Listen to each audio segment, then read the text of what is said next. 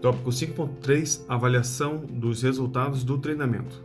A última etapa do processo de treinamento é a avaliação da sua eficiência. Então, a última etapa do processo de treinamento é a avaliação da sua eficiência, a eficiência do treinamento, por meio dos resultados obtidos. Obtidos onde? No treinamento.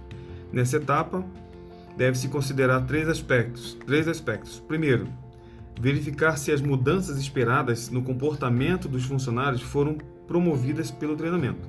Verificar se as mudanças esperadas no comportamento dos funcionários foram promovidas pelo treinamento. Segundo aspecto, verificar se os resultados do treinamento, resultados do treinamento, relacionam-se com os objetivos e metas da organização. Verificar se os resultados do treinamento relacionam-se com os objetivos e metas da organização. Terceiro aspecto, verificar se as técnicas do treinamento foram efetivas. Verificar se as técnicas do treinamento, técnicas, foram efetivas. A avaliação dos resultados do treinamento pode ser feita em três níveis. A avaliação do resultado do treinamento pode ser feita em três níveis. Então, vimos que é, a última etapa é, do processo de treinamento é feita através da avaliação e possui três aspectos e também possui três níveis. Agora vamos falar dos três níveis, já que falamos dos três aspectos anteriormente. Os três níveis são: primeiro, nível avaliação, avaliação ao nível organizacional. O segundo nível é avaliação ao nível dos recursos humanos. O terceiro nível é avaliação ao nível das operações e tarefas. Então, nível organizacional, nível dos recursos humanos, nível das operações e tarefas. No nível da avaliação na avaliação do nível organizacional, ao nível organizacional, o treinamento deve proporcionar resultados como melhor relacionamento organização versus funcionário, é, aumento da efetividade organizacional, efetividade.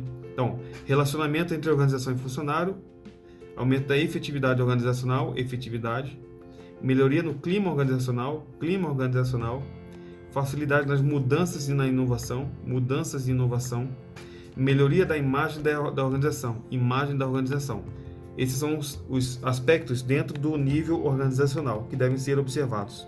Agora, a avaliação no nível dos recursos humanos também tem alguns aspectos. Ao nível dos recursos humanos, o treinamento deve proporcionar resultados como redução da rotatividade de pessoal, redução da rotatividade de pessoal, mudanças de atitude e de comportamento das pessoas, mudanças de atitudes e comportamentos das pessoas, aumento da eficiência individual, aumento da eficiência individual dos funcionários, aumento das habilidades das pessoas, aumento das habilidades das pessoas, redução do absenteísmo, que é a falta de trabalho, redução do absenteísmo, elevação do conhecimento das pessoas, elevação do conhecimento das pessoas.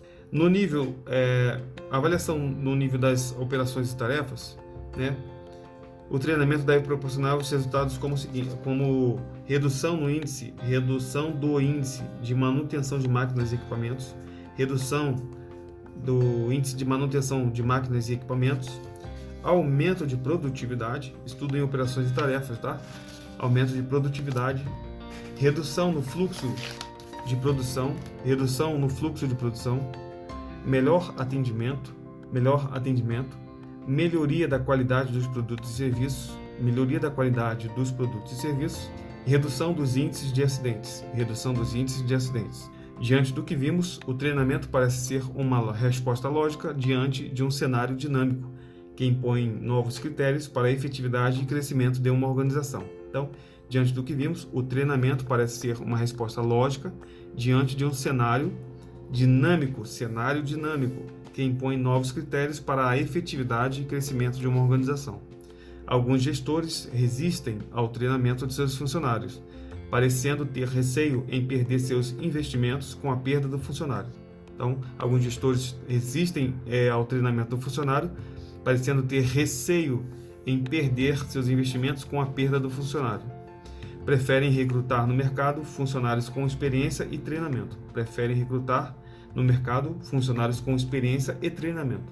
Ainda são poucos os que veem o treinamento como uma forma de reduzir custos e aumentar a produtividade.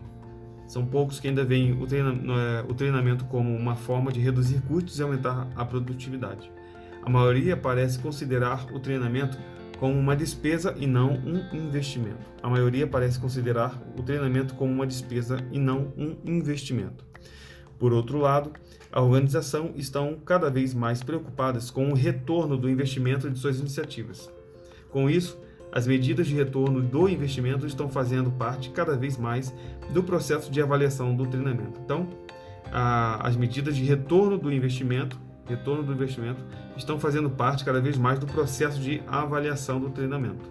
Abre-se uma oportunidade para indicar, por meio dos valores, os custos e os benefícios decorrentes do treinamento, consolidando assim a importância do treinamento e desenvolvimento do pessoal.